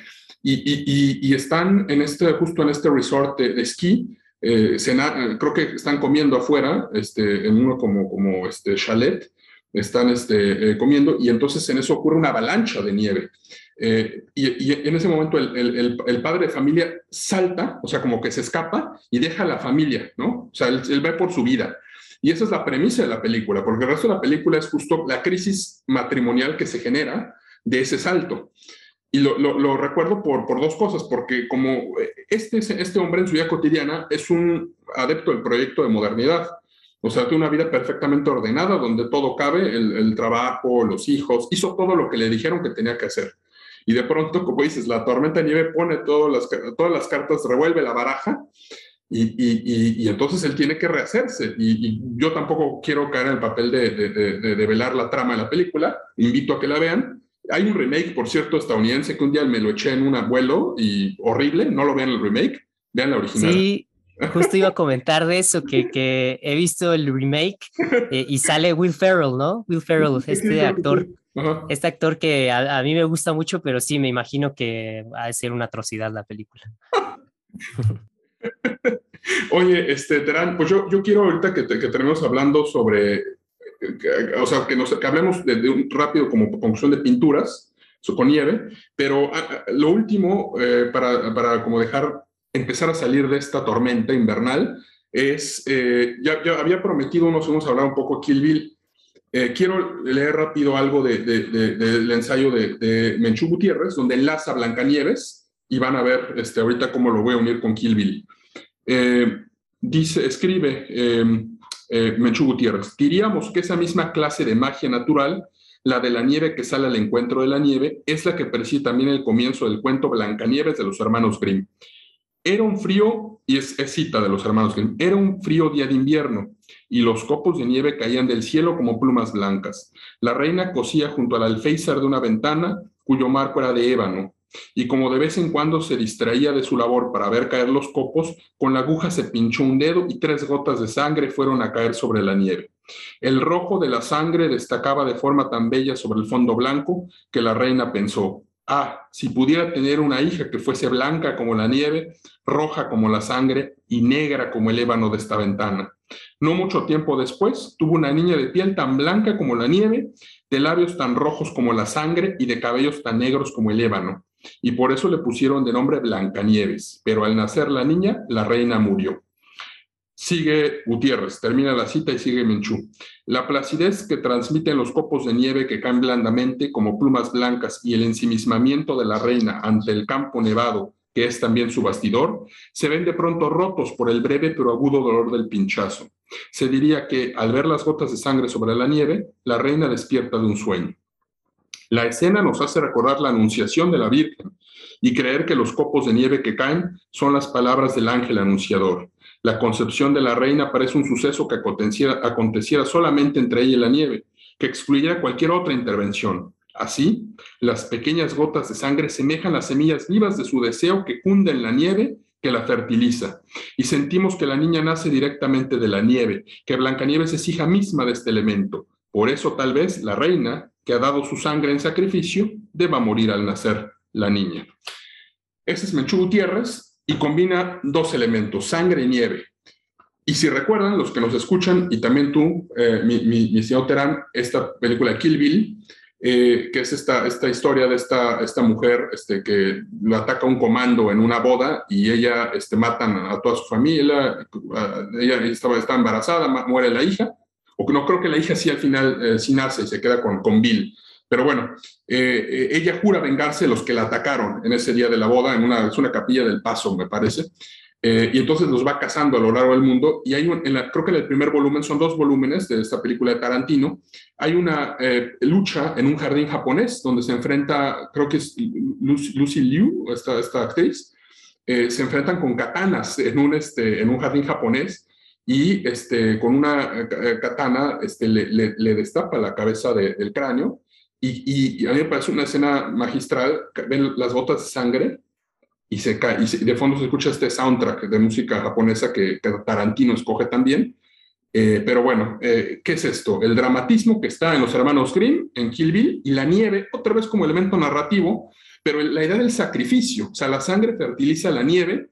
En un caso, en el de Blancanieves, como dice Menchu, es un, una, el sacrificio necesario para que nazca la niña, y en el Kill Bill es simplemente en un sistema de venganza, ¿no? De tú me atacaste en, el, en, el, en, otra geografía distinta, que es el paso, árida, y este, yo te este, ejerzo venganza en la nieve. Se cierra un ciclo. Y, creo que eh, con este contraste de la sangre y la nieve, la sangre que es roja, eh, la nieve que es blanca, eh, y simplemente si lo vemos en, la naturaleza cromática de, de la nieve y del color rojo, pues otra vez eh, eh, sale a lucir esto que estamos diciendo como, como los, los extremos, ¿no? Por un lado que desata estos extremos en la naturaleza humana, la maldad, la bondad, en cuestiones políticas, el estado de excepción, la ley, las reglas, etcétera, pues eso se ve en esto que mencionaste y en, la, y en, algunas pinturas rusas, que eh, aprovecho y enlazo con la pregunta que hiciste eh, hace unos momentos. Hay dos pinturas eh, que les recomiendo que busquen, que, que, las vean por ahí. Es de, son de un pintor que se llama Sergei Vasilievich Ivanov. Y empezaré por una que también va como reflejar el espíritu del pueblo ruso, que se llama Familia. Simplemente y vemos ahí una pequeña como procesión. Son eh, dos, cuatro, seis, son diez personas. Eh, está la nieve, entonces todos, eh, todos están así vestidos, bien cubiertos con pieles, con gorros, pero eh, la, joven que dirige como esta pequeña procesión, se ve en su cara una como, como felicidad, una, un momento de alegría incluso, está muy a gusto caminando ahí en la nieve. Y luego una señora que viene atrás, que podríamos decir que es su mamá o su tía o algo, porque es una señora mayor, está así, está muy erguida, está incluso levantando la cabeza eh, también demostrando entonces esta actitud del pueblo ruso en medio de la nieve y de, la inclemencia eh, de, la naturaleza y las situaciones tan difíciles que ha vivido el pueblo ruso, eh, cómo va ahí avanzando. Y la ropa de esta mujer también es de color rojo. Entonces, estas pinturas rusas de invernales, pues tienen este contraste entonces, eh, está este cuadro de, Ivanov, eh, de la familia, y tiene otro que en el libro que yo tengo eh, lo titularon La peregrinación de invierno del zar, pero más bien lo pueden encontrar como el carruaje, déjame ver, aquí es el carruaje de los, ¿cómo se llamaban estos? como los nobles rusos. Em, es una palabra con B, no me acuerdo, boyardos. Eh, el carruaje de los boyardos, a veces también lo titulan. Y eh, en este se ve un, carruaje eh, jalado por caballos, pero que está así hundido en la nieve, entonces está incluso inclinado, pero es de un color rojo como naranja, también muy fuerte. Y todas las personas que vienen atrás vienen vestidas de negro. Entonces, en la pintura se ve este, estos contrastes que estabas eh, mencionando de los colores o de la sangre entre el carruaje y eh, todo lo demás, el entorno que es eh, blanco de la nieve. Entonces, les recomiendo que vean esas pinturas y busquen otra también de este pintor que se llama Alexander Alexeyevich Borisov.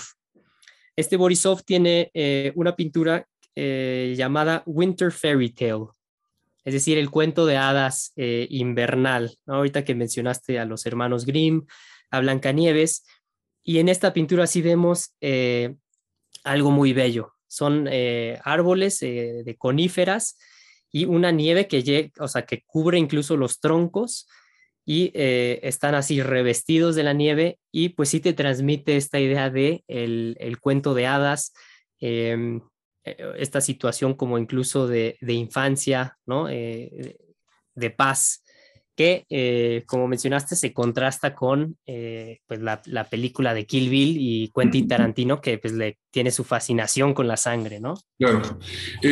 yo, yo, este, Terán, para, para hacerte como conversación con, con, la, con el arte, voy a, mencionar, digo, podemos hablar aquí un capítulo solo de, de, de óleos sobre la nieve, eh, pero yo eh, quiero traer a cuento, pues, ¿qué, puedo decir, no? De formación profesional, si quiere, como germanista, pero evidentemente, o, la germanofilia te lleva hacia allá, pues alemanes, ¿no? Alemanes y, un, pintor flamenco que, digamos, una obra menor si la comparamos con las que has sacado aquí a cuento, pero tiene su chiste.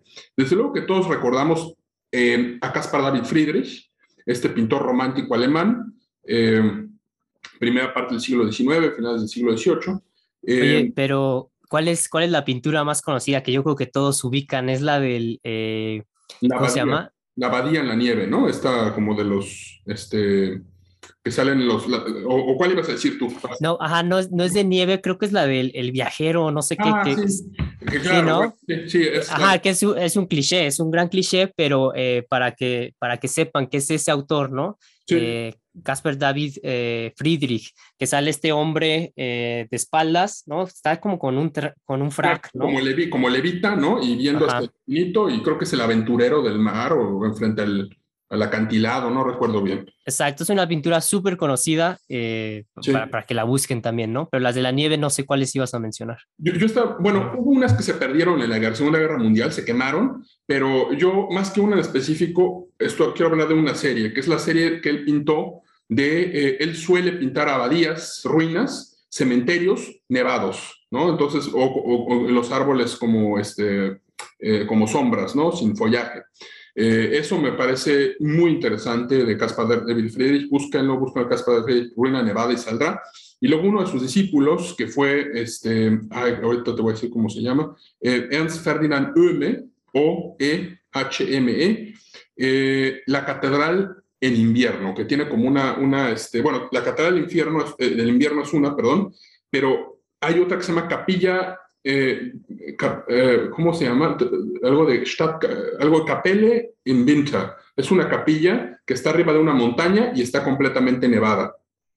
Eh, y me llama, o sea, estas pinturas a mí me gustan mucho porque es, es, muy contrario a lo que tú mencionas de Rusia, este, mi estimado, que es la elegancia, es, o sea, los personajes tienen una preponderancia. Acá están ausentes de seres humanos. Y si aparecen son realmente como en la sombra. En el David Friedrich aparece como un peregrino de vez en cuando. Esta que tú mencionas es un individuo, pero no hay muchedumbres. Lo que pesa ahí es, es digamos, el, la historia. Eh, pero bueno, eso es por un lado. Y ahora, una, una pintura que a mí me llamó mucho la atención está en la Pinacoteca de Berlín, que es, eh, se llama, eh, el autor, el pintor es Lucas van Valkenborg, ¿no? Este, V-A-L-C-K-E-N B de burro o RCH, Val, Val, Valkenborg. Seguramente lo estoy pronunciando mal, pero bueno, él es un eh, pintor flamenco de Lovaina eh, y tiene una que se llama El invierno. Y en esa, esa pintura me llamó mucho la atención porque eh, vemos un, un, mercadillo donde hay dos damas que aparecen uh, bien ataviadas, con gorguera incluso, y están este, comprando en un pescado eh, pescado y el fondo es invernal, los copos de nieve ya, bueno, no nos, no nos dará tiempo, pero eso también es la magia de la nieve, que los copos son distintos. Nunca hay un copo, una nevada donde los copos sean iguales, adquieren distintas formas, tonalidades.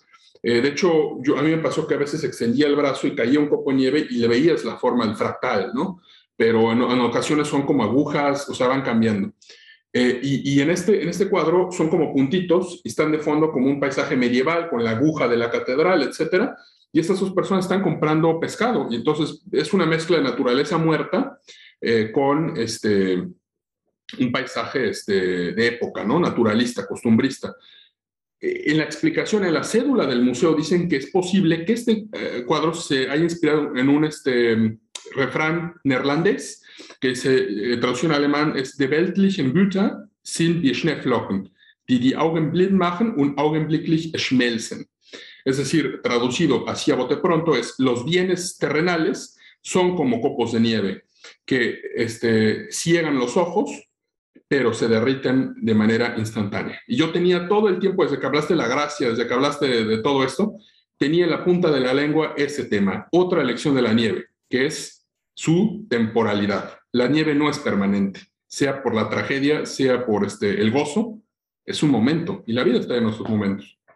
Y ese sería otro tema que, que, que nos traería aquí horas hablando, ¿no? Imagínate, ya nada más mm. cuando se derrite la uh -huh. nieve, ¿no? ¿Qué, qué pasa ahí?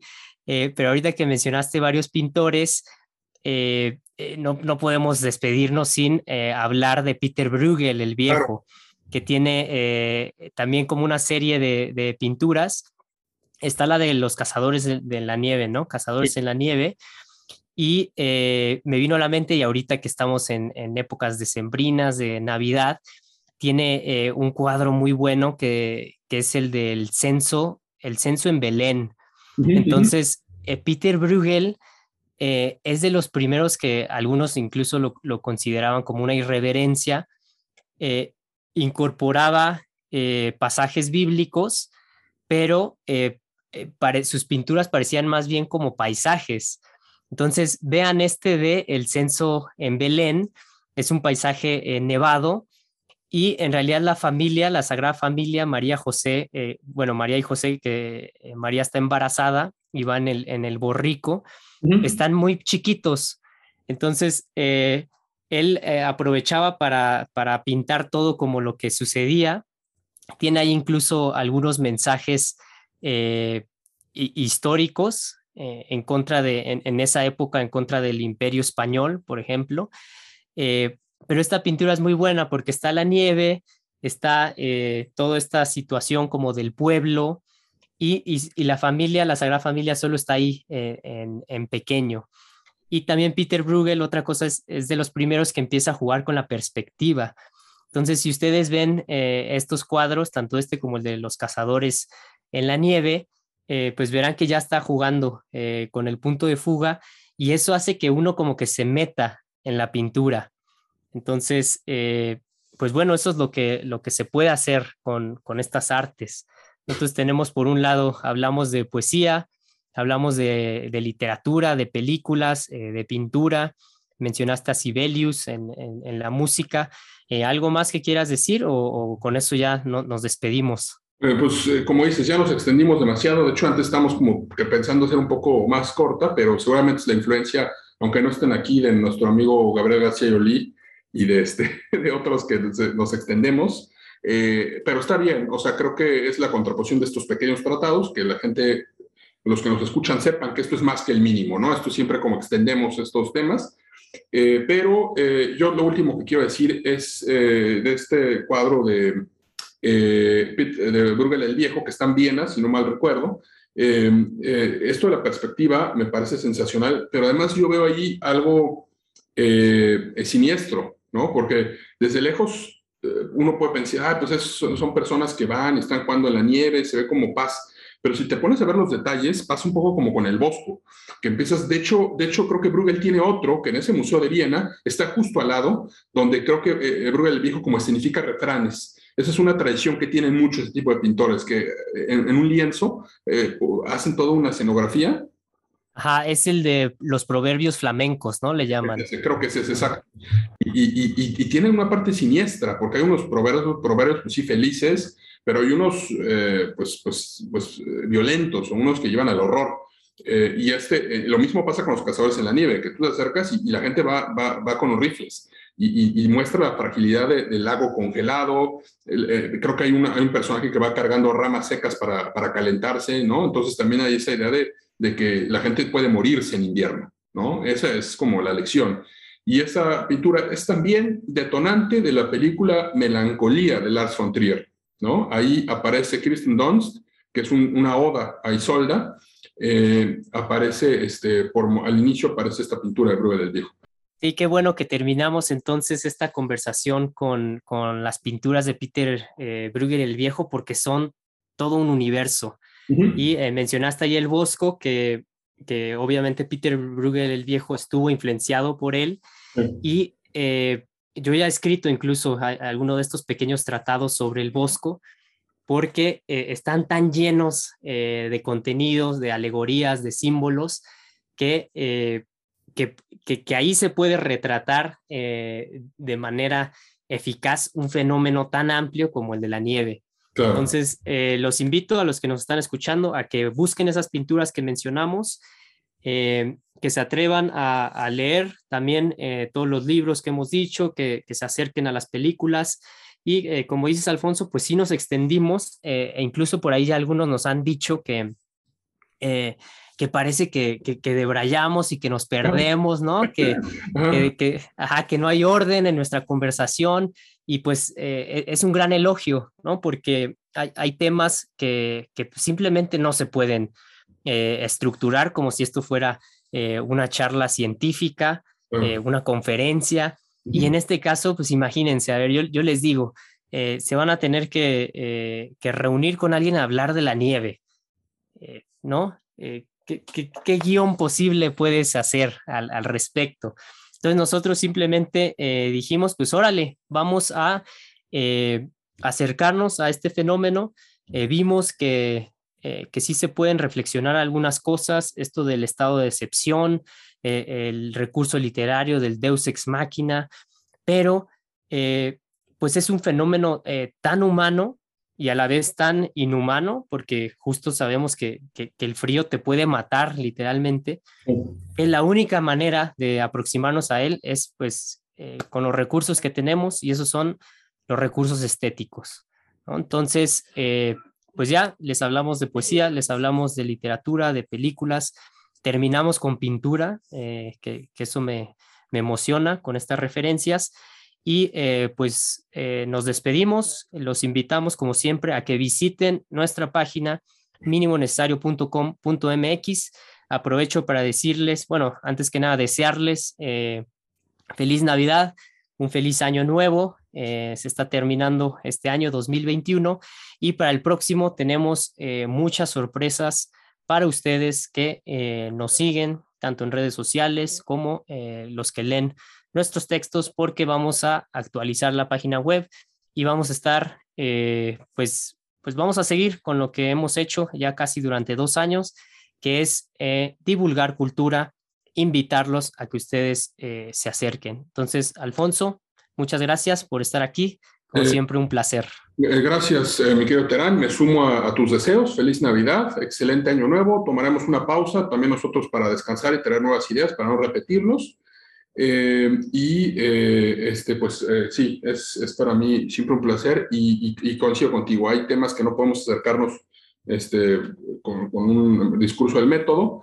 Y lo, realmente lo que intentamos ahora es, mi inspiración sería invitar al lector a imaginarse la cabaña de los campesinos franceses en eh, la época del absolutismo, ¿no? O sea, cuando la gente contaba cuentos y hacía, nos faltaron a lo los sonidos de que tocaban la puerta o que hacían ciertos eh, sonidos culturales porque significaban el cuento, pero de eso se trata, ¿no? De los saltos, etcétera. Agradecemos como siempre los comentarios pero sí eh, nos interesa decir que esto pues es más bien algo distinto, algo más académico, ¿no? Y pues gracias, el próximo año nos veremos con más cosas. Con eso nos despedimos entonces, esto fue una especie de eh, reunión en una cabaña y afuera está nevando y simplemente usamos nuestras herramientas que la principal de ellas pues es el lenguaje. Entonces, eh, muchas gracias por escucharnos, espero que lo hayan disfrutado, nos vemos el próximo año. Adiós. Muchas gracias por escucharnos. Lo que sigue es que te suscribas, que compartas y más importante, que nos envíes una creación propia, sea un texto o un podcast o cualquier contribución que eleve el nivel del debate político y cultural de nuestra época. Te esperamos con todos nuestros contenidos en minimonecesario.com.mx. Hasta la próxima.